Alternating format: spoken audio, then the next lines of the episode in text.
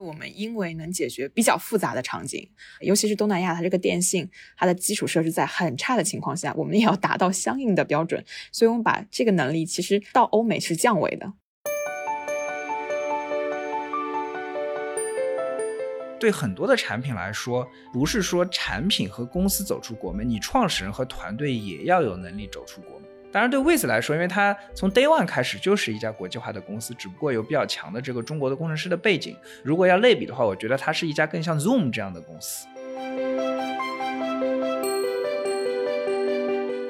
很多的欧美的友商，包括欧美的市场，一上来可能看就是说是一个客服的降本的领域。那么其实我们当时在 With 的话，其实我们并没有把这个什么降本啊什么作为一个方案的思路。其实我们认为这思路上面会非常非常不一样。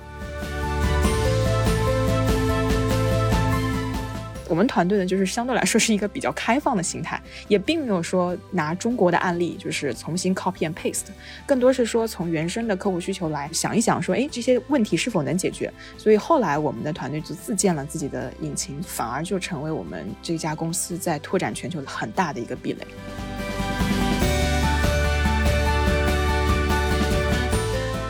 嗨，各位听众朋友们，大家好，欢迎收听本期的创业内幕，我是主持人丽丽。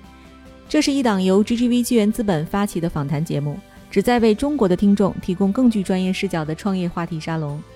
我们深信，听故事是人类的古老本能，也将在每一期节目中尽可能的帮助嘉宾讲出他们最精彩的故事，讲出他们的创业内幕。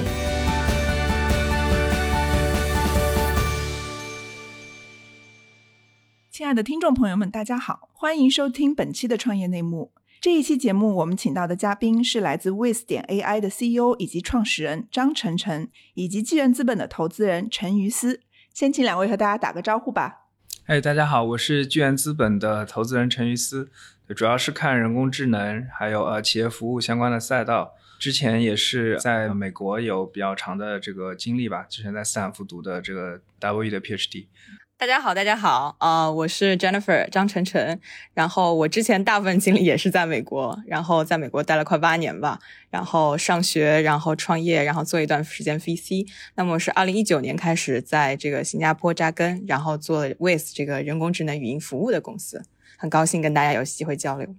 欢迎 Jennifer，那可以请您多说一下现在做的这个事情吗？With 点 AI 这个公司。其实，With 最早呢是一家就是人工智能语音服务的公司。现在其实我们延伸到更多的是帮助呼叫中心，然后进行智能化的转型，然后提供全套的解决方案。目前来说呢，我们在总部在新加坡，呃，业务已经覆盖了马来西亚、菲律宾、印尼，还有包括澳洲和美国。整个公司呢目前大概近一百号员工，基本上七八十都是海外员工。同时呢，就是我们自己也是非常强的这个非常有 geek。那种 feeling 的一家公司，所以就是在背景上啊，就是在团队组成上啊，就技术同事占到大多数。嗯，就是已经是一家全球公司了啊。呃，我们现在正在努力。那我知道，其实你在创业之前自己也是一位投资人哈。就当时为什么要下海创业呢？以及为什么会选择语音智能机器人这个赛道呢？啊，其实这个问题问了，就是我每次遇到这个朋友都会问我这个问题，因为大家就觉得其实从投资人转型去创业，其实面对挑战还有就是压力也是更大。然后对我自己来说，其实我最早是创业背景，然后转到了这个做 VC，然后我觉得自己还是一个那种 mindset，还是一个 builder 的 mindset。然后第二的话就是整个来说，我觉得中国的企业或者是服务中国的企业，其实已经已经到了一个就是市场发展阶段，应该去做更好的 globalization。那么我们。我们当时在东南亚的感觉是一个非常大的增量市场，基本上就是有很好的呃基础，比如说它的人口红利啊，比如说它企业急速需求的发展啊，还有就是它曾经是这个基本上就是全球最大的企业外包的服务中心，所以这几个元素让我们看到，哎，这个区域内非常大的这个机会。然后第二个就是当时我们在东南亚其实也尝试过一些产品的形态啊，包括就是也跟当地的所有的客户去聊，我们发现其实，在人工智能语音的这方面的。需求还是非常大的。那么一方面其实是本土企业，他们需要就是一些大的企业需要转型；第二的话就是他们很多的机会还来自于就是比如说很多这个成长中的我们叫 digital native 的这些企业，然后电商啊、互联网金融啊，还有一些呃甚至数字保险啊这些增量非常快，他们也需要一定的这个智能化的语音产品。然后最后一块呢，因为我其实也发现就是说在整个东南亚，尤其像菲律宾啊、马来西亚，它就是全球最大的 DPO 的输出国，然后他们一年至少有五百到六百亿的美金的收入来自于 BPO，就是人力资源外包服务公司。然后，如果当这个市场它其实是在向全球输出的话，那么我们觉得如果有机会来服务到这个市场的企业和公司。我们就有机会去面临一个全球水平的挑战。那么，当我们去能服务它的时候，其实我们的产品、我们的公司形态就能达到一个就是相对来说全球化公司的水准。还有就是我们的业务能也能够相对来说比较全面。对，嗯，好，你刚刚提到就是语音人工智能这个方向，其实需求非常的大哈。那我也想问问于思，投资人是怎么看这个赛道的竞争的？它是不是已经是一个红海了？对，我觉得这是个很好的问题啊啊！从我们投资人的角度，我觉得可以把这个语音或者说这个泛客服类的这个赛道分成两个方面来看，一个是中国国内，另外一个是中国以外。中国国内的话，我觉得因为人工智能其实在整个中国是一个还是增长非常快的一个整体的一个赛道吧。我前一份经历就是在平安集团，其实也是在集团的这个整个的人工智能在语音和客服类的应用啊，当时我也是参与了整个项目的这个立项执行，包括落地的这个过程哈。你像平安这样的公司的话，它有很多的这个语音客服啊，你打电话过去你就会要有人给你回答各种问题，对吧？那其实很多。这个时候已经是 AI 在回答一些问题了，包括很多时候你接到一些这个电话，他给你推销一些产品，或者说做一些售后的回访，其实也都是 AI 给你打的电话啊。我觉得这一块的话，在国内增长还是非常快的，然后潜力也非常大。但是呢，因为这个最近不是有个词很火吗？叫内卷。在中国虽然说是一个机会很大的这个市场，但是呢，相对来说也是呃一个比较内卷的市场，因为中国的优秀的公司和优秀的人才还是非常非常的多。啊，尤其是在人工智能这个赛道，对吧？因为之前这个资本的火热，包括说很多的这个人来来来做这件事情，那么就是相对来说竞争还是非常激烈的。然后呢，对于这个人工智能和这个语音，尤其是在语音方面吧，还有说像这个 NLP，就是这个语义的这个识别方面来说，其实因为中国我们是一个呃以汉字，包括说我们国家的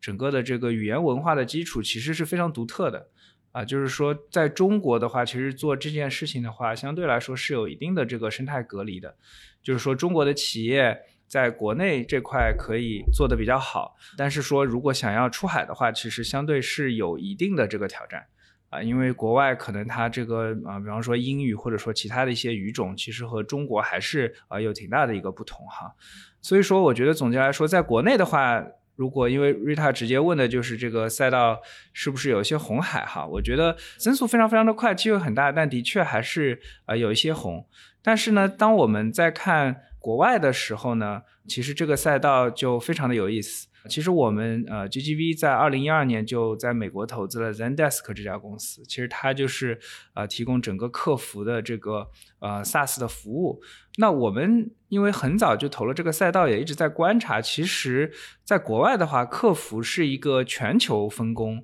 是一个没有什么隔离和地域的这个特呃一个产业啊。比方说，像 Jennifer 也说了，对吧？其实，呃，包括我自己以前在美国，我有时候打一些银行的客服，那接我电话的人可能是一个在菲律宾或者在印度或者在马来西亚或者在哥斯达黎加，在这些地方工作的一个人。那么，他们生产的系统或者说他们所使用的技术。有可能是在以色列或者像印度或者在欧洲的某一个地方研发出来的。那管理它的人可能是在美国或者在澳大利亚或者在英国。它是一个非常全球化，而且全球化分工非常强的一个产业，而且产业链很成熟。但是虽然说成熟，但作为一个新兴的服务型行业，整体的发展又非常的快，有非常多的机遇和挑战。所以说，我觉得在国外的话，就是说它这个还有一点我觉得比较核心啊，因为。其实客服类的人工智能，它本质上其实它能够创造多少价值，或者说这个价值被人感知，其实我觉得和 GDP 还是有一定关系的。比方说我在国内，我可能要雇一个客服或者管理一个客服，可能几万或者十万人民币一年，对吧？但是说如果在欧美你要做这样一件事情的话，其实成本是非常非常高的啊，因为人力成本很高，对吧？那可能七八万美金啊，也不一定能打底啊，而且一般人家也不愿意九九六，对吧？所以说你这个人工智能能够提高多少效率，其实是和当地的这个或者说它整个这个体系的里面的这个人力成本，我觉得还是有一定关系的。那么说，在这个不管是新加坡还是说欧美这些国家，其实它在这一块的，还是就是它付费意愿其实是相对会更高一些啊。然后第二点的话，又是因为人工智能也是一个重人才供给的这样一个行业，尤其是像 With 它现在重点打的这个东南亚，就是东南亚它是去服务欧美，但是东南亚其实本身相对来说它的人才的。厚度和这个人才的数量，其实都是没有办法和中国去比的。所以说，在这个赛道的话，真正能够有团队、有技术，是能够构建一个比较高的一个壁垒的啊。所以说，我们觉得 With 为什么我们当时会选择投资，也是觉得就是说，它是一个技术很强的一个一个团队啊。包括说它的这个像 Jennifer 自己，其实之前也是专门做技术类的这个创业，而且是跨中美、跨这个全球的一个投资。啊，然后联合创始人像剑锋也是原来这个最大之一的杀毒软件公司这个 Trend Micro 的中国研发负责人，然后也有过创业的经历，也是在三六零担任过这个呃 VP 啊，一直也是技术方面非常非常一大牛了，也是我们 GGB 多年的一个老朋友。对，所以说他现在也有很多优非常顶尖的这个 AI 和语音类的这个人才啊，这一点其实如果我们把它放在东南亚的这样一个，或者说东南亚包括亚太，甚至澳大利亚呀，甚至我们把它放在美国的这样一个视野下，其实都是一个非常非常出色的团队啊，因为整体上来说，就是 AI 的这个人才的壁垒，在中国以外，我认为其实是更大的一个壁垒。这有点降维打击的意思吗？对，我觉得 Rita 的总结的还是很对的。就是我们当时看 Wiz 也是觉得，就是说，首先从技术和这个团队的能力来说，是有一些这个降维打击的感觉。但同时呢，就是说，因为 Wiz 他选择这个东南亚这个市场，这个市场本来就是服务全世界的这个。欧美的这些这些对吧？高净值国家的这个客服和语音类的这个市场，那么他从东南亚起家，其实是有一个很大的机会，可以切入到这些就是单价值非常非常高、付费意愿非常非常强的这个客户的市场。那这点的话，其实因为后面我们可能可以再展开讨论了，就是国内的企业其实做这件事情也是有机会的，但是叠加现在的这个疫情，包括说各方面的这个问题，其实相对于位子来说，可能就有一个更大的挑战来做这件。事情对，对，那 Jennifer 能不能跟我们补充一下？就是当时你选择东南亚作为一个开始，对吧？其实有你也可以直接去选择美国的那些有这些需求的公司。那为什么会从东南亚入手呢？然后东南亚市场它其实还是非常的分散的，就是法规、语言、文化都非常的不一样，它也不是一个单一的规模化的市场。当初做这个决定的时候，有哪一些考量在里边呢？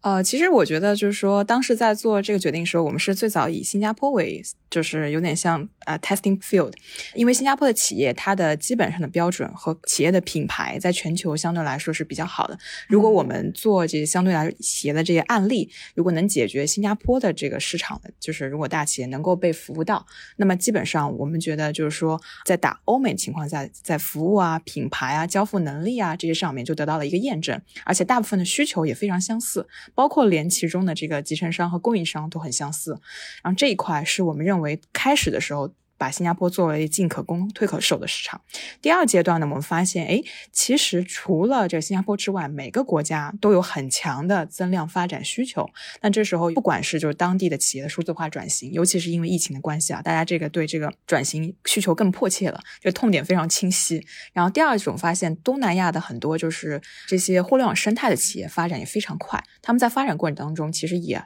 需要大量的这个和客户的交互跟客户的服务，所以这。两块成为我们当时拿了新加坡的案例，就降维去到其他东南亚国家的时候也能够适用。就这是我们当时选择东南亚的这个最早最早的原因。但是因为越做发现，就是这个市场其实增量大，同时呢，因为我们之前每一个阶段都建立一定的壁垒，就磕了一些难题。比如说当时在新加坡的时候，口音的问题，就是其实新加坡的 Singlish 和英文。和混合的这个语言是跟以前的就常规的欧美口音是非常非常不一样的，就是它有好多种这个语言的混杂，而且它有的时候讲一讲它的一些词汇啊，然后就是它的表达方式啊，就是不符合就是普通常规的英文语法。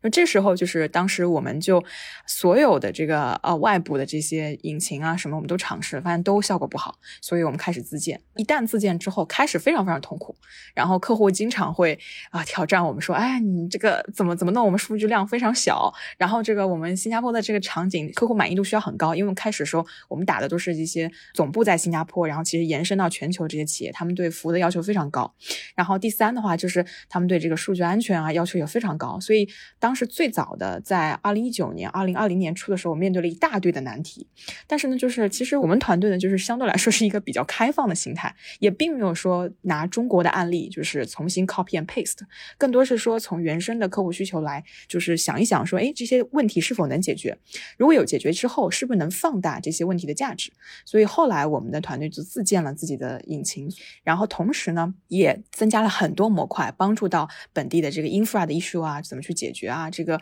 信号不好的问题怎么解决啊？小数据样本怎么 jump start 啊？这些东西就是一个一个就被我们磕下来之后，反而就成为我们这家公司在拓展全球的一个很大的一个壁垒。所以我认为就是说，回归来讲，就是我们觉得新加坡到东南亚的机会。我们看到了很大的这个增量，但是确实壁垒非常痛苦。当时在我们比较不知情的情况下，很努力的，就是去解决，反而呃，因为这段的死磕，让我们构建了一定的壁垒了。对，嗯，对，您在以前的采访中，其中有提到哈，就是东盟的国家非常复杂的法律问题，给你们的机器人有带来过一些政策上的风险，可以给我们讲一些这其中的故事，或者是你们当时是怎么应对的吗？呃，其实我们最早的时候呢，因为呃，就是比较幸运，因为我们现在是新加坡的这个 RND，就是相当于工信部非常扶持的一家企业，然后刚好这些相关的政策也是政府机构在管理。那么其实大家在全球范围内都能看到，就是不管是美国还有欧洲啊，这个 GDP 所有的这个对隐私的保护的法律都是越来越严格的。那么在就是二零一九年到现在，就是新加坡政府，包括东南亚的很多政府都后续跟上，都对所有客户的隐私啊保护啊要求都非常高。那么其实中间有好几次，我们都被参与到，就是跟政府沟通，然后包括他的政策的这个草拟啊，就是得到我们的反馈。那么其实我们大家都会陷入一个问题，就是说啊，我们一部分需要 AI 要发展，要需要就是有一定的优化的这个数据集，然后训练这个引擎啊，或者是产品。就比如 TTS 这些其他的产品，那么另一方面呢，就是我们又需要做到合规，然后尽可能让企业免除这种隐私的保护的风险。那么我印象很深，最早的时候我们开始是希望全 SaaS 部署。就是后来，因为所有的企业都不干，然后我们就开始开发自己的私有化部署的方案，然后后来又开始做这种混合的 交付方案，然后一直到就是客户对合规的需求就是是相对来说比较满意的一个程度，然后我们才拿下了就是当地的比如说电信啊、银行啊，包括医疗机构的这些单，然后后续的情况下呢，我们其实也有在就是跟政府去引导说，哎，什么样的用 AI 产品的这个使用方式是比较正确的。然后我们甚至给了一些 guidance。然后如果哪些场景下我们认为这个其实是一点有一些打擦边球了，那么我们自己首先就是怎么让我们自己的公司本身加一些功能啊，加一些 feature，让客户能够感知到就是这种保护还有这种意识对他们来说是很重要，并且能够帮助他的他们解决这些问题的。嗯，对，我知道你服务的其实很多客户都是有很多个国家的市场，它相对来说它的语音客服也需要多种多样的语言。那 With 在这方面是怎么去应对的呢？我们就是一个语言一个语言在做，确实是这样子。就是其实，在 With 的这个过程当中，其实我们很幸运，是开始在新加坡的时候。虽然新加坡是一个很小的市场，嗯，但是它其实延伸的能量非常大。因为我们最早接触到的都是一些 MMC，然后这些 MMC 呢，基本上都有跨国的这些运营。那么就是很多的时候，我们有的时候是跟着客户的需求来。比如说我们在新加坡的一些场景，这个数据的价值非常高，或者是客户的体验已经达到。他们一定的这个诉求，那么这个时候他们会向啊，比如说像其他国家推广，其实好多家这个跨国企业，我们都是这样从一到多这样推广下来的。那第二的话，就是我们自己本身也会去调研这个市场，比如说我们有印尼的巴哈萨，比如说像这个菲律宾的塔加罗，也是因为就是当时看到很大的增量市场的需求，就当我们出了这个产品之后，有非常多的不仅是头部客户，还有是腰部客户或者是尾部的这些客户都很愿意就是来尝试，所以我们我们就加大自己的投入。那么目前来说，我们自己做的就是，当然就除了中文以外的话，就是这种各个口音的英文，其实在很多国家是非常广泛的。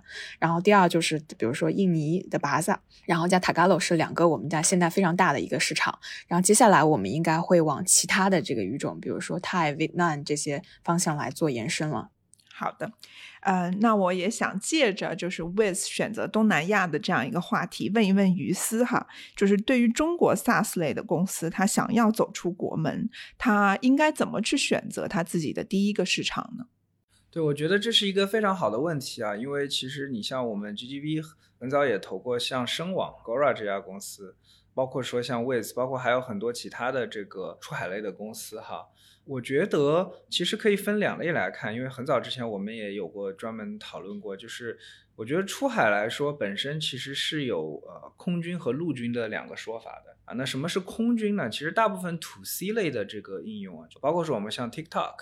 right，就是它最早的出海，包括说像我们投的 YY 啊，它很多的这个出海的案例，那它其实我们叫空军，因为它其实啊，你有一款好的产品，对吧？借助整个互联网的这个这个力量，其实它就可以很自然的就散播到全世界去。那你针对当地做一些这个版本上的优化。对吧？做一些针对当地的客群啊，然后有一些的这个定制，或者说有一些的这个嗯，对本地化，其实就可以通过这个空军的方法很快速的铺开。那这个我觉得也适用于一些 SaaS 类的公司啊，像我们有投一些，它的产品其实非常的标准化，然后放在网上啊，其实用户的个人他自己就可以下载下来，包括说一个企业下下来，然后哎，我用信用卡或者用什么方式付费。啊，我自然就可以把这个产品给用起来。我觉得就是说，to C 和一些比较标准化的这个 SaaS 产品，其实是适合用这个空军的方法。但是呢，我觉得对于像人工智能类的公司啊，就是之前其实也有很多的这个讨论。人工智能类的公司，其实它和这个 to C 和 SaaS 类的公司都不大一样，因为它有一个模型的训练。和这个还有一些这个服务支持在里面，所以它呢其实是比较适合呃用陆军的方式，然后来做这件事情。那什么叫陆军呢？陆军就是说你必须是要在当地是扎根的啊，就是说你和你的客户。当然，现在是疫情了。就如果是在一个理想的环境下，其实最好是能够大家能够坐下来，对吧？真正的面对面啊来讨论，然后能把很多的问题能够说清楚。因为它本身就是一个，就像 Jennifer 说的，对吧？你可能在外面看，你觉得哎这个问题，对吧？我这样做一下就可以。但是当你真正要把它落在客户的生产环境当中的时候，其实你就会发现是有很多很多工程上的问题的。啊，但一方面，你这个模型可能要针对不同的这个，就以 with 举例的话，你的模型要针对不同的语种，针对不同的这个地域、不同的口音，你要做定制。另外，你这个客服类语音的服务的流程，因为其实每个国家它流程可能是不一样的，对吧？一些常用语你该怎么用，这个可能又是和当地的文化是有关系的。比方说你在印尼，或者说你在东南亚、马来西亚，或者说你是做一个菲律宾的客服中心服务欧美，其实它整个的流程和它的这个，当你回答一个问题该怎么回答，其实都是有些不一样的。那从这个角度来说的话，如果你不真正的扎根在你需要服务的这些市场或者说客户身边的话，其实是比较真正的去打磨出一款好的产品去服务他们的。所以说，我觉得像东南亚这样的这个市场，其实就是一个很有意思的一个市场啊，因为它相对来说比较碎片化啊，因为它有不同的国家、不同的口音，然后不同的这个场景。然后第二方面呢，就是当地的这个客服的这个产业相对还是比较成熟的啊，因为很多欧美的企业它把客户中心放在东南亚。然后第三点呢，就是它本身的这个技术实力又相对的，就是有一些薄弱了。如果跟我们中国比起来的话，那如果能够有一个团队，它真正的能够扎根在这个东南亚的市场，针对东南亚的这个需求来做产品啊，我觉得那这个就是一个很好的市场。当然说现在的问题就是疫情。对吧？就是你国内的企业，当你要去做人工智能这样的一个事情，那这个时候是不是我们就应该去看一些空军相关的赛道，对吧？像一些更加标准化的 SaaS，对吧？我其实通过一些 SEO 的方式，对吧？Search Engine Optimization，我在谷歌上做一些投放，其实我国外的这些企业，它一搜就可以搜到，搜到之后他一看，哎，我这个页面介绍很清楚，产品很标准，那其实国外的公司自己就可以用起来。我们也有一些这个被投企业，真的是用这些方法，还是转化了不少的国外的客户的。我觉得就是在现在的这个情况下，任何一个软件服务型的企业，如果要走出国门的话，我觉得首先要看就是说，我是有一个中国的产品，然后我去服务国外的市场，还是说我就是以国外为目标，我来做这个我的这个产品啊？我是用中国来打磨我的产品，是最后要服务国外还是怎么样？我觉得归根结底的一点就是，软件服务类型的公司，你归根结底你还是就是服务是很重要的。对吧？虽然说我们很注重产品的标准化、产品的厚度，但是你公司去服务你客户的这个能力还是很必要的。那个这个时候你就要去看你的这个产品，对吧？它到底是一个。比较轻服务可以远程服务，还是必须就是要扎根在本地的去进行服务？那么在这个情况下，尤其又是在现在这个疫情的这个情况下，选择自己的第一个市场的时候，一定要先搞清楚自己的产品是一个什么样的产品。如果说 OK，我觉得我的付费客户是在国外，我们也见了很多公司，比方说中国现在有很多所谓做开源软件的创业者。都是说自己要去做这个国外的市场，那这个很关键一点就是说你要明确，就是对很多的产品来说，不是说产品和公司走出国门，你创始人和团队也要有能力走出国门，就这个是非常重要的。那当然对 Wiz 来说，因为它从 Day One 开始就是一家国际化的公司，只不过有比较强的这个中国的工程师的背景。如果要类比的话，我觉得它是一家更像 Zoom 这样的公司。那 Wiz 是这一点毫无疑问，对吧？就是已经陆军不能再陆了。你像他们所有的创始人都是在这个东南亚的，就是百分之八十的团队都是在东南亚的。那么对于很多其他的中国公司来说，如果你的产品相对来说，我觉得是比较重服务，或者说就是客户他是需要一个比较强的一个这方面的服务的背书，包括说需要有一个本土团队做支持的话，那我觉得团队和这个创始人一定要想清楚，是不是自己是有能力可以去真正的走出国门的。就是说，比方说，我这个公司可能以后这个，我们也有一些公司啊，那是疫情，但现在公司的最重要的事就是搞美国的签证，或者说在下半年就一定要去美国啊。可能海外业务的负责人或者说公司的高管，可能都是要去欧美国家，可能待上几个月甚至半年的。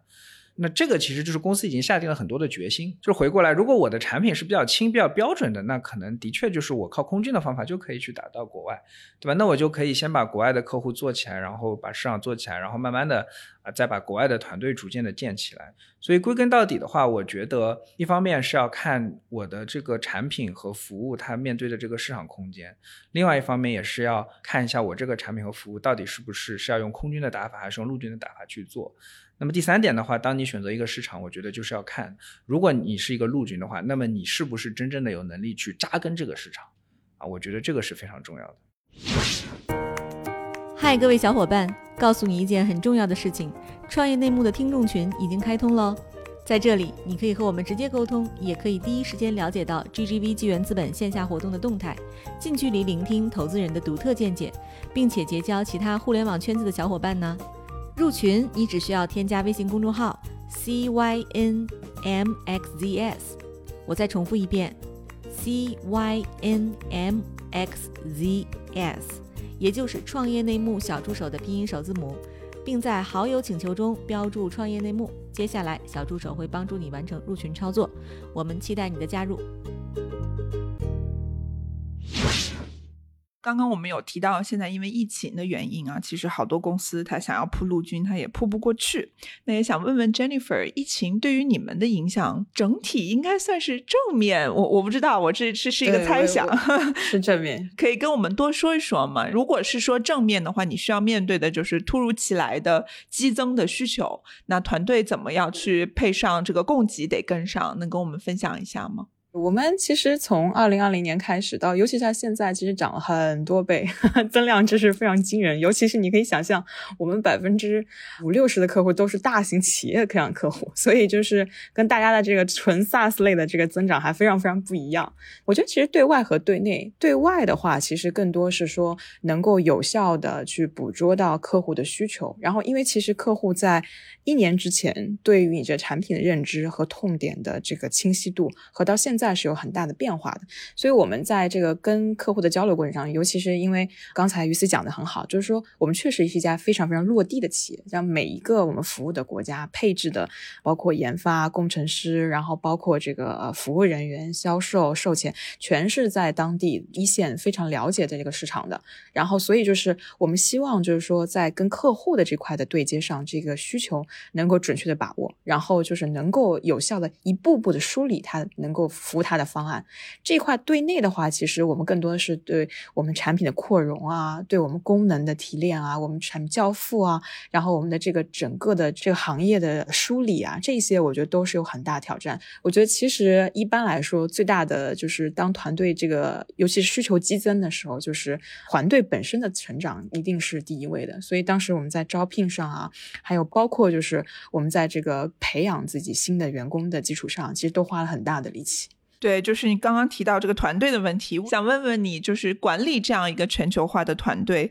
内部的组织架构是什么样的？如何保持大家一直都在同一个步调上呢？哦，这个是一个非常非常好的问题。我觉得对于任何全球化的公司都会遇到这个问题。然后我是没有想到，这 With 在成立的第一天，我们就是花了很多的时间在思考这件事情。首先，我们自己在内部，就是我们在新加坡的这个团队组成上就已经非常多元化，就保证就是在一些高管，他其实不仅是了解新加坡市场，可能还东南亚的整体的这个 big picture，还有他可能要支持的当地的这个国家，会有一个比较深入的理解。然后我们经常会就是内部在交流的时候，大家会一起研讨说，哎，这个国家现在形态是怎么样的？这个政府政策是怎么样的？然后当地的这个形态，我们会很多轮的当地客户的分析。然后第二的话，就是我们很放手给当地的员工去管理，因为其实我们认为，就是说，当你用人的时候，就是一定要全力支持他，就是有信任嘛。然后所以就是，其实我们当地员工。在对 With 整体的管理风格的认可度上还是非常高的，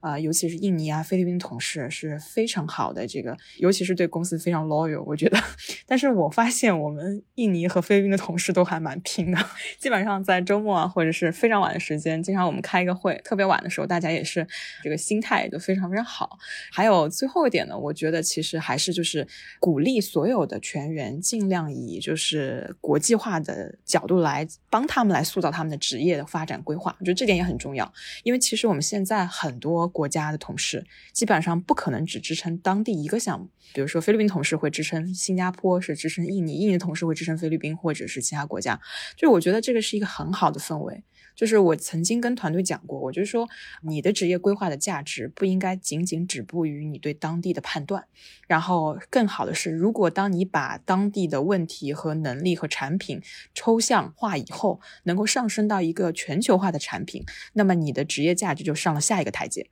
所以，我对基本是甚至非常基层的员工都会鼓励他们做相应的这个分享，甚至是相应的这个跨区域的支撑。这一块，我觉得我们在内部还是推广的非常非常的这个好的一个方向了。对，那有了这么好的团队，我们未来的增长会来自于什么呢？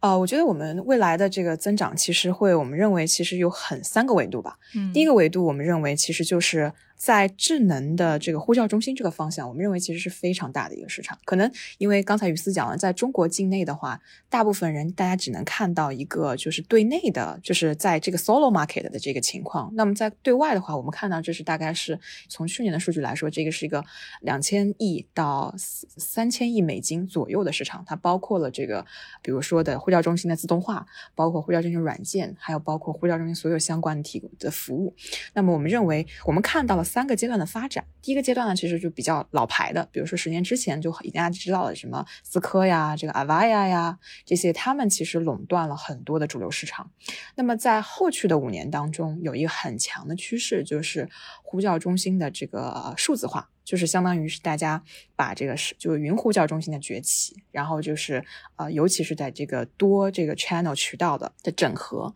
然后对于各种资产，就是数据，我们认为所有的跟客户交互的点都是数据资产，这些数据资产整合。现在还在这一步上面，所以你可以看到去年到今年，像 Zoom 把这个 Five Nine 给收购了，大概是一百四十七亿美金嘛。然后最近的 Talkdesk 的估值也上升到了就大概一百亿美金左右，甚至我们其实看到 AWS 的增量也非常非常大。所以我们认为就是其实就云呼叫中心是现在增量非常快的，而且我们看到的数据是说，基本上仅仅是云呼叫中心这个市场的渗透率才百分之十五，所以接下来还有很高的。高速增长的这个空间，那么我们认为第三步其实是当你的所有的数这个数据资产被整合，然后被呃 centralize 之后，那么就是智能化这一块是一个最最重要的。所以我觉得不管是这个啊。BI 的企业啊，就是然后还有包括这个数据分析类企业，还有包括我们像 AI 人工智能的企业，我们其实是在从这个第二阶段到第三阶段的加速，给到这个增长空间和这个市场，所以我们认为这个维度是很有价值的。那第二维度呢，来自于就是说，我们认为是两个方面，第一个方面是传统企业的转型，这个毋庸置疑，所有的企业，尤其是疫情之后有很强的痛点需要转型。那么我们认为就是说这一块可以帮助到一些企业，尤其是因为我们有一个很好的这个。First mover advantage 嘛，在这个市场当中的话，那么很多时候我们直接跟企业的 CEO、CIO 去对话的时候，我们给他一些就关于在这个人工智能语音或者是智能呼叫中心上一些 insight，那么他们会长期的放在三年、五年的这个企业发展规划当中。那么第一步，我们能找到让给到 with 机会去实施或者交付的这么一个项目，然后慢慢的延伸出更多更多的场景。有点像这个一加 N 的这个增量的模式。第二种呢，我们发现其实更多对于位子价值来说，就是说很多电商独立站啊，我们发现这个增量是就是指数性的增长的时候，他们其实对于客户的服务、对于客户的需求都是还是非常大的。那么我们希望我们的产品，尤其是在产品化这一端，能够跟得上他们快速扩容，还有对他们的这个客户交互需求的服务到他们部分的诉求。那么我认为这块也是很大的一个增量市场。然后第三大其实是在于不同阶段的国家。当你认为，比如说成熟市场像欧美这些有一定的这个需求之外呢，还有像这个新加坡或者是这东南亚这些有增量的成长的市场，其实你可以根据语言，还有根据这个国家的一些呃诉求、企业的诉求，然后可以再做一步。所以其实这三个板块叠加起来，可以给到 with 非常大的一个加速度。所以我们现在看到数据情况，确实也是这样子。嗯。对，我也补充一些吧。对，我觉得 Jennifer 讲的很好，就是其实我们也觉得，就是说，当我们看中国的话，因为我们在中国看很多的企业服务啊，嗯，其实有一个细分赛道在中国是发展非常好的啊，其实就是电商相关的这个所有的这个企业服务的 SaaS 类，对吧？啊，我们 GGV 也布局了非常多的相关的企业哈。那这个赛道为什么它就是发展特别快？其实就是 Jennifer 说的，因为它这个。As day one，它就是一个完全数字化的一个行业，对吧？就是说这个行业的数字化已经完成了。所以说，不管是这个里面的各个参与方是呃是 C 端也好，小 B 端也好，还是大的 B 平台也好，它对于这些数据化、智能化的服务，其实就是天生的这个接受程度会更高。当时看 Wiz 的时候，我们看这个东南亚这个，其实其实东南亚或者说欧美的话，它的这个数字化的速度也非常快。比方说东南亚的话，因为我们在那边也投了像 Grab，对吧？然后像这个啊，还有很多其他的这样的这个企业啊，就我们发现，就是东南亚其实可能就有点像可能五年前的这个中国哈。或者说五到十年前的中国，就是正处于这个整个的互联网化和这个数字化新经济的一个发展的最高速的一个时期。那么伴随着这些新经济企业的发展，那么他们其实对于这种各种人工智能类的这个服务，哈，像智能语音、智能客服，其实需求就会非常非常的大，而且这个接受度很高，对吧？就比方说现在，即使说像淘宝，或者说像。啊，一些中国的电商品牌，其实它里面很多这个客服或者语音类的服务都是第三方去做的啊。就是说，在中国这个尚且如此，那么在东南亚这样的机会其实只会更大。这个也是我们当时为什么非常看好，就是，嗯，就是为此了。还有就是说，像这个这个欧美，对吧？就是说欧美市场机会非常非常的大，就像刚才大家也讨论了，就是欧美有很多的这个公司，但是因为欧美它这个本身又是一个就是市场很大，而且场景又相对分散的一个一个市场，就是对于语音和人工智能来说，所以说像 With 这样的公司也有很大的机会在里面，我觉得是可以能够去占一杯羹，而且能够拿下比较大的一块市场份额。就像 With 现在已经有了欧美的成功案例。包括说像 Jennifer，包括说像其他的啊联创，就是说公司里面可能这个最主要的这些这个团队啊，每个人都是至少有三到四个国家的这个生活和工作的经历，就不是说旅游的经历，而是说真真实实的在当地是，比方说我读书也好，我工作也好，或者说我做投资也好。这个还是我觉得还是一个非常非常稀缺的啊这样的一个一个能力吧，对，所以我们觉得就是说对 w i z 我们相信它有机会可以进入像欧美或者东南亚这些国家，这些国家特点就是说你进入的壁垒其实是比较高的啊，因为你要有陆军，你要有对当地的这个熟悉，但是这些企业又有大量的这个新兴的企业，对吧？就是说当你进去之后，你去服务他们，服务这些新经济或者说服务一些数字化转型的传统企业，它的市场空间又很大。进入壁垒高，但是机会大，空间大。我觉得 With 毫无疑问是在东南亚是已经充分证明了自己。那在这个欧美这些更发达的国家，已经正在有了一些案例，正在逐渐证明了自己过程当中。那么我们相信，就是说随着这个团队，对吧，有非常的有冲劲、有干劲。那么后续其实整个公司的发展，我们机会还是非常非常大的。对。我们刚刚有聊到这个欧美市场的语音呼叫中心，我就是想问问 Jennifer，我们对于进入像欧美这样的所谓的成熟市场，咱们的产品有哪一些优势和劣势呢？呃，我觉得其实优势的话，就是说我们在真人体验，刚刚你讲的这个真人体验上还是蛮大优势。其实我们因为大部分的这个产品都自研嘛，所以对我们的体验和优化能力非常强。所以现在其实，在东南亚很多市场，我们大概能做到百分之九十五的真实场景，客户有的时候是无法识别。这它到底是不是在跟这个机器人在对话的？尤其是我们参与的这些测试项目啊，这确实能看到，就是说我们在欧美市场上跟我们在打磨了这么多的这个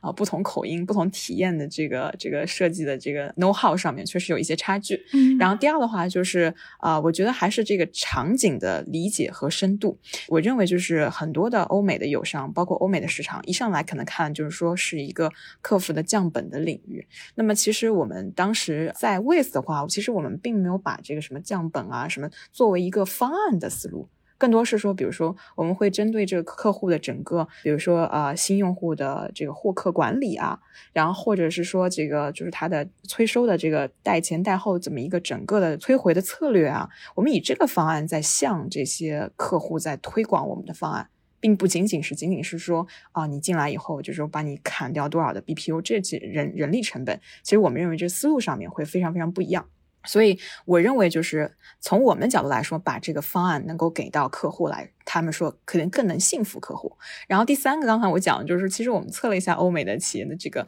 他们的技术壁垒。其实我们因为能解决比较复杂的场景，尤其是东南亚，它这个电信它的基础设施在很差的情况下，我们也要达到相应的标准。所以我们把这个能力其实到欧美是降维的，并不是升维。这个反而是一个很有趣的一个事情。然后呢，我认为缺点呢，或者是说还有一些需要补足的这个模块，更多说，因为其实在欧美的很多的。这个产品形态就是它其实相对来说是 out of box 的 integration，就非常非常方便、非常标准化的集成。那么就是有这么多的这个，他们可能会有很多的不同维度的集成厂商，然后希望能够嵌入到你的产品当中去。那么这种时候，我们就必须要。在这种就是当地的交付啊、实施啊，甚至是对这个整个它的这个就是 infra 的设计啊这些有一个比较好的理解，这样的话才能体会到，就是客户才能体会到，今天我要用 with，可能接下来马上我就能感受到这个产品，马上就能交付成功。这些我觉得是一个很重要的，就是可以看到，就是跟客户需要去再打磨的。然后还有我认为就是每个新兴的市场，就是我们还是存着一个敬畏之心嘛。虽然我也在美国 工作生活的很。包括我们团队。其实啊，刚才于思讲到，就是我们的有一位联合创始人，其实是啊 Zendesk 的一个早期的这个 co-founder 之一啦。所以就是说，他当时的百分之九十的圈反反而都是欧美客户。那么就算是这样，我们其实内部在讨论时候，对这个市场的需求，然后进入到哪个模块，然后呢，我们能打通哪个场景的这个诉求，我们还是非常小心和谨慎的。所以呃，对于他们就是新的市场，尤其是像欧美这种成熟企业，竞争激烈会很大。但是我们也很存很大的这个敬畏之心嘛，又有信心，又有敬畏之心，希望能够找到一个口，能够先服务好，然后再就是拓宽我们在不同场景下的价值。各位亲爱的小伙伴，你知道吗？除了创业内幕之外，我们还出品了一档英文播客《Evolving for the Next Billion》，由 GGV 纪元资本的管理合伙人童世豪和市场经理 Rita 杨主持。如果你对东南亚、印度、美国等海外市场感兴趣，欢迎收听来自当地头部创业公司 GVC 的声音。收听及订阅，您可以在我们节目顶端找到 GGV 的小馆，点击进入就能看到我们出品的这档节目了。欢迎喜欢收听英文播客的小伙伴点击订阅哟。那我们今天最后一个问题哈，就是你个人来说，从投资人转为一个创业者，在过去几年，你觉得你做出最大的改变是什么？然后在这中间收获最大的又是什么？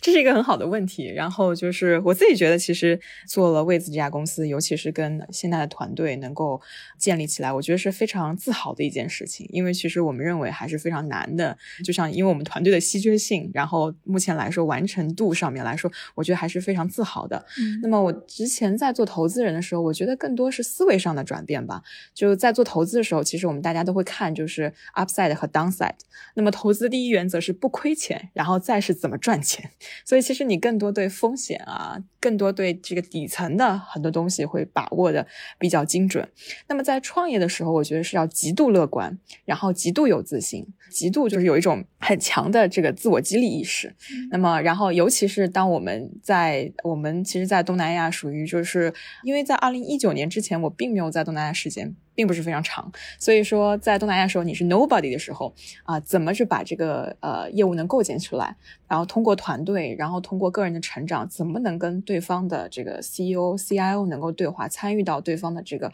整个三年到五年的数字化建设当中来？我觉得还是有很大的一个 gap。就是当时我曾经跟一个朋友做个比喻，我觉得非常不一样，比如有点像教练和球员的关系。我说以前呢，我其实是教练，不管我认为啊这个这个比赛该怎么打，然后你就在下面，就是就是。坐在冷板凳上，你在呼，就是跟着球员说啊，你要这么跑那么跑，但是本质上你并没有参与到，其实你的肢体啊，你的感觉是完全不一样的。你更多是给一个引导的工作，那么优秀的创业者他自己去会就飞奔了。那么这时候我自己换了一个方向，成为球员的时候，其实就算听外在多么多的这个建议和指导，或者是甚至一些不同的噪音的时候，必须自己快速的在场上做判断，然后自己打球，然后就是这个状态，我觉得还是很不一样的。但是我觉得也是一个非常好的一个经历，所以目前来说，我还是觉得这个选择是很有价值的。然后。个人能力这一块的话，其实我在进入到这个家公司做 CEO 的时候，我并没有对自己个人能力有什么限定，因为其实我们当时就是几个创始人坐在一起，然后大家把这个要做产品，还要要打的市场，然后包括要这个对接的这个人全部梳理了一遍。我是一个补位型选手，相当于说，就是比如说我发现，哎，我们的技术、我们的产品已经非常，就是已经有非常强的团队了，那么可能在前端的销售，然后在就是对市场的增长，然后包括这个。人员的招聘上，可能我会更擅长一些，或者是我需要去构建我的能力去补足公司的这一块。那么这个过程当中，所以我就在以前，其实我觉得我并不是一个销售，我并不是一个好的这个把这个产品能够讲得非常细致的人。那么在现在的话，基本上我们公司最重要的市场的客户，开始的时候都是我我拿的，然后后来我再去组建一个完整的这个销售团队，然后把这个能量，这个或者是这个能力能够放大下。我觉得这个还是很有趣的一个经历。然后还有包括就是我认为就是个人综合能力的话，就想怎么变成一个全球化的公司，怎么变得 open minded，这些我觉得这些都是在每天的日常生活当中都会碰到，然后都会去尝试去解决的。嗯。对，我就你刚刚的回答，我再挖深问一个哈，你身边的人，就是跟你最亲近的人，他对于你成为创始人之后的改变，会有一些他们的观察吗？呃，我觉得我的伴侣吧，我男朋友就是可能会对我有一些，就是呃，我觉得其实开始的时候他会觉得说，你对一些事情的看法，其实还是相对于宏观和相对浅。然后，当你去做这个行业，包括就是你做一些行业就是前瞻性的判断，包括然后把它扎实的落地到这些执行的方案当中，就是我觉得这个人会更加的。就是 on the ground，嗯，就是会非常非常的这个，不管是大的方向和小的细节都要管，所以就是我整个人的状态其实会非常不一样，尤其是在对一些事情的见解和看法上面，我觉得还是更加深刻了。然后这种深刻，它体现于就是对宏观和微观的不同的把握。这个我觉得还挺好的。第二个点就是说，其实我以前是一个非常 social 的人，就是因为以前我自己也写专栏嘛，然后我也有这个 organize a lot of events，然后其实我是一个非常 active、非常 social 的人。但是在二零一九年开始，我发现就是自从创业之后，整个的心态和就是我对这以前的这个生活的状态，完全一个非常大的改变。甚至我感觉有的时候会成为一个相对来说看起来比较内向的人。虽然就是可以跟客户、可以跟同事侃侃而谈，但不代表说就是其实这个状态跟我以前状态非常非常不一样。那我觉得很好的是，因为在以前的时候，就是更多的独立思考的时间并不够，可能很多的时候都是依赖于外界信息做一个梳理和整理的工作，然后做加上自己的一些判断。那么现在我觉得，现现在做的很多思考和判断更加深入，而且就是也更享受自己独处的时间。我以前我觉得，在这个在以前在做基金或者在以前创业公司的时候，我觉得自己牛就够。有的时候，因为大家都是很好的 individual contributor，包括我觉得在基金，其实每个人其实自己能够基本上都能独当一面。那么现在就是在公司当中，其实因为公司人才的密度是慢慢增加、慢慢培养出来的，所以呢，你必须要学会拆解，甚至学会放大你的价值和公司同事之间的这个价值。所以有的时候在构建团队上面，然后还有包括带一些年轻的同事，启用一些年轻的同事，然后在当地就是做一些判断的时候。我觉得还是特别不一样的。对，好，那我们本期节目就到此结束，感谢两位嘉宾，谢谢大家的收听，谢谢谢谢谢 Rita，再见，谢谢，拜拜。